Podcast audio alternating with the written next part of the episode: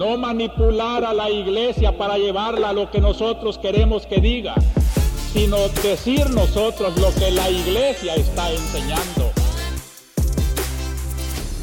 Pues bienvenidos a este primer episodio de La Conjura de los Tibios. Eh, yo soy Marta Sánchez y estoy aquí con José Miguel Ángeles. Hola. Hola Marta, eh, qué gusto eh, compartir contigo en este podcast La Conjura de los Tibios, que es una continuación, digamos, ya más formal de estos spaces que teníamos en Twitter con, con el mismo nombre, La Conjura de los Tibios. vamos a estar trabajando aquí, produciendo con, Juan Diego Network. Esperamos que tengamos la suficiente disponibilidad y constancia para que subamos un capítulo a la semana. Y estoy muy, muy, muy contento pues por aportar un poquito de, los dones y gracias que, tenemos para la mayor gloria de Dios. Creo que eso justo es el punto central, ¿no? O sea, el propósito de esto es que sea para la mayor gloria de Dios y poder hablar también de todos estos temas que actualmente nos preocupan como iglesia y poder a partir del diálogo y de la comunicación y además de la gracia y del Espíritu Santo, identificar posibles como áreas de oportunidad, incluso para nosotros como personas individuales y además para todos los que nos escuchen, de qué podemos hacer en este ambiente de, de incertidumbre o de pues desconfianza, que creo que es un tema que vamos a hablar mucho. Y sobre todo, entender que estamos partiendo también de nuestra propia conversión, de nuestra propia experiencia de fe. O sea, a mí me, interesa mucho que en este podcast se quede en claro que nosotros no somos la iglesia, nosotros no somos el magisterio, nosotros no somos los pastores, simplemente somos unos parroquianos más de la comunidad parroquial, de la asamblea eclesial, eh, que intentan justamente mostrar quiénes sí tienen autoridad para darnos eh, claridad en estos tiempos tan convulsos. Entonces, pues, por eso aquí en, la Conjura de los Tibios, uno de, de, nuestros objetivos pues será tener no solamente invitados, sacerdotes, sino también laicos que nos compartan su testimonio en torno a todas estas cuestiones complicadas que hoy vivimos y que como el magisterio la guía de, y la guía de, nuestros pastores, la barca, la parquita de Pedro, nos conduce a vivir este camino de, de la cruz que nosotros, pues con nuestras debilidades y todo, también queremos testimoniar.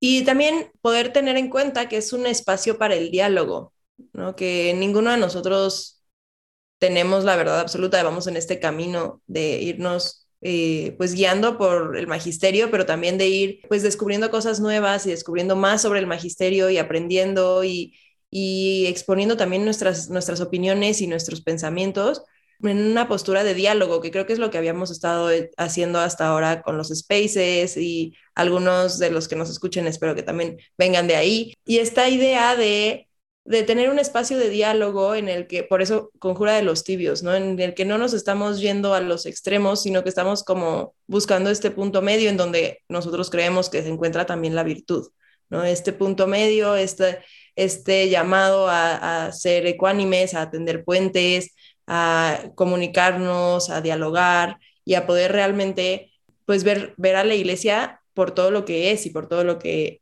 por todo lo que tiene, ¿no? No solamente enfocándonos en un extremo o en otro, sino realmente encontrando como todos los regalos y todas las cosas que tiene la iglesia para ofrecer al mundo actual.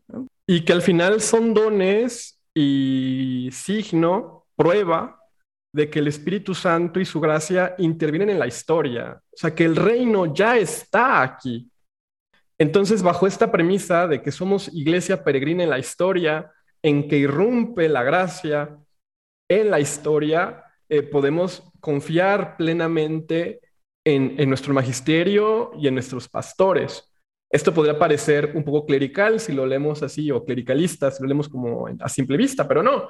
Es justamente invitar este camino sinodal, entender también que el pueblo de Dios es de donde nacen precisamente nuestros pastores y que no puede estar desconectada una cosa con la otra. Entonces creemos que como laicos también compartimos esta vocación universal, esta misión compartida en la iglesia de anuncio y denuncia, como bien eh, nos dice nuestro magisterio social, que es otra de las cosas que estaremos frecuentemente aquí señalando, ¿no? La importancia del magisterio social y de la doctrina social cristiana como brújulas frente a todas las confusiones que podamos tener.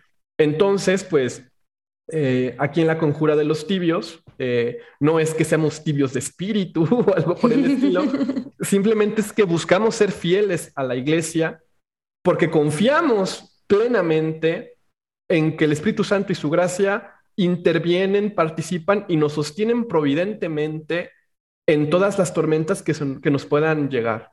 Y también, bueno, recalcar que esto va completamente desde una postura de fidelidad al Papa, ¿no? Y de amor al Papa, ¿no? Eh, que no se nos olvide que pues no estamos hablando solamente desde lo que nosotros por nuestro, por nuestro intelecto podemos eh, conocer, sino también lo que, lo que creemos, que es lo que pues el Papa nos está orientando y creer también en esta autoridad del Papa, pues es parte de lo que nos hace católicos, ¿no? Que no, no estamos yéndonos a una postura antipapa o anti, eh, anti ortodoxia, perdón, o sea, estamos desde una postura de la ortodoxia, pero también saber qué es realmente la ortodoxia, ¿no? No irnos a falsos tradicionalismos o incluso tampoco irnos cruzar hacia el otro lado de estar ya eh, rompiendo completamente con, con la iglesia, sino realmente poder analizar los signos de los tiempos a través de la mirada del magisterio, a través de la mirada de la guía del Papa y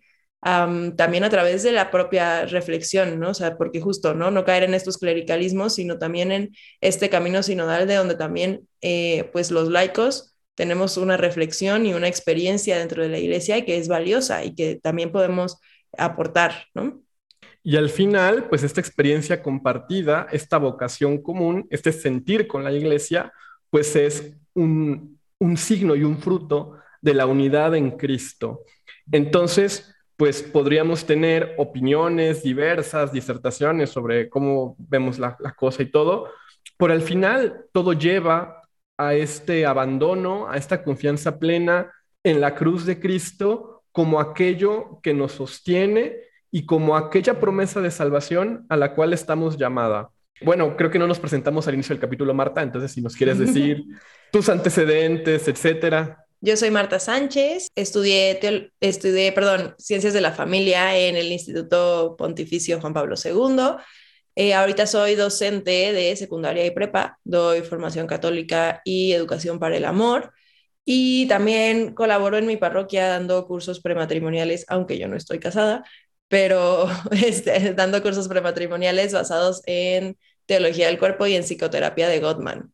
Este, y pues eso es lo que hago, ¿no? Eh, también pues llevo muchos años yendo de misiones, me, eh, me gusta mucho formarme más en la fe, entonces pues eh, constantemente estoy como buscando leer más, aprender más, escuchar más, ¿no? Y, este, y pues eso es como mi, mis antecedentes en cuanto a a esta parte, ¿no? De, de conocer a la iglesia.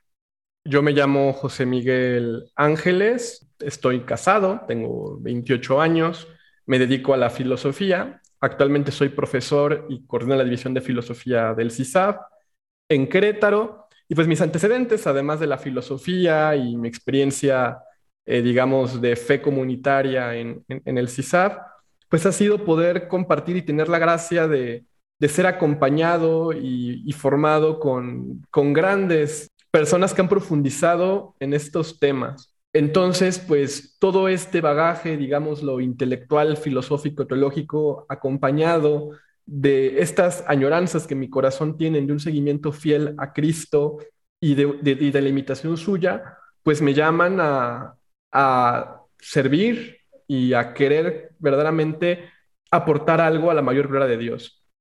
Entonces es, verdaderamente para mí un gusto, Marta, que seamos compañeros y amigos en esta aventura que es la conjura de los tibios y esperemos que pues nuestra audiencia también quiera, quiera sumarse eh, a este pequeño proyecto que intenta pues darle voz a, todos aquellos que tengan la inquietud de ser fieles a, a Cristo eh, a partir de la fidelidad a la iglesia, que nunca se nos tiene que olvidar, es nuestra madre y es nuestra maestra. Exactamente. Y pues también invitar también a que esto sea, como decíamos, un espacio de, de apertura y de diálogo y que quien, quien quiera dialogar con nosotros también pueda contactarnos, que podamos seguir haciendo comunidad, lo que habíamos estado haciendo hasta ahora en los spaces, que igual puedan este, si alguien tiene una inquietud, alguna duda o alguna experiencia o testimonio que quiera compartir, pues que se puedan acercar con nosotros también y poder justo ir creando comunidad, ir haciendo iglesia, ¿no? O sea, viviendo a, eh, a la manera de la iglesia, que es vivir en comunidad y vivir pues eh, amándonos unos a otros, ¿no? Entonces, pues parte de esto incluye este, este proceso de diálogo y de que podamos estar abiertos a escuchar a los demás, ¿no? Que no sea nada más un, no estamos como hablando desde un púlpito nada más y aquí predicando y no, o sea, estamos en una postura de apertura al diálogo y apertura a que cada quien pueda expresar también sus propias experiencias dentro de la iglesia. ¿Dónde te pueden encontrar, Marta, para contactarte? En Twitter, arroba circunlocución. ¿Y a ti?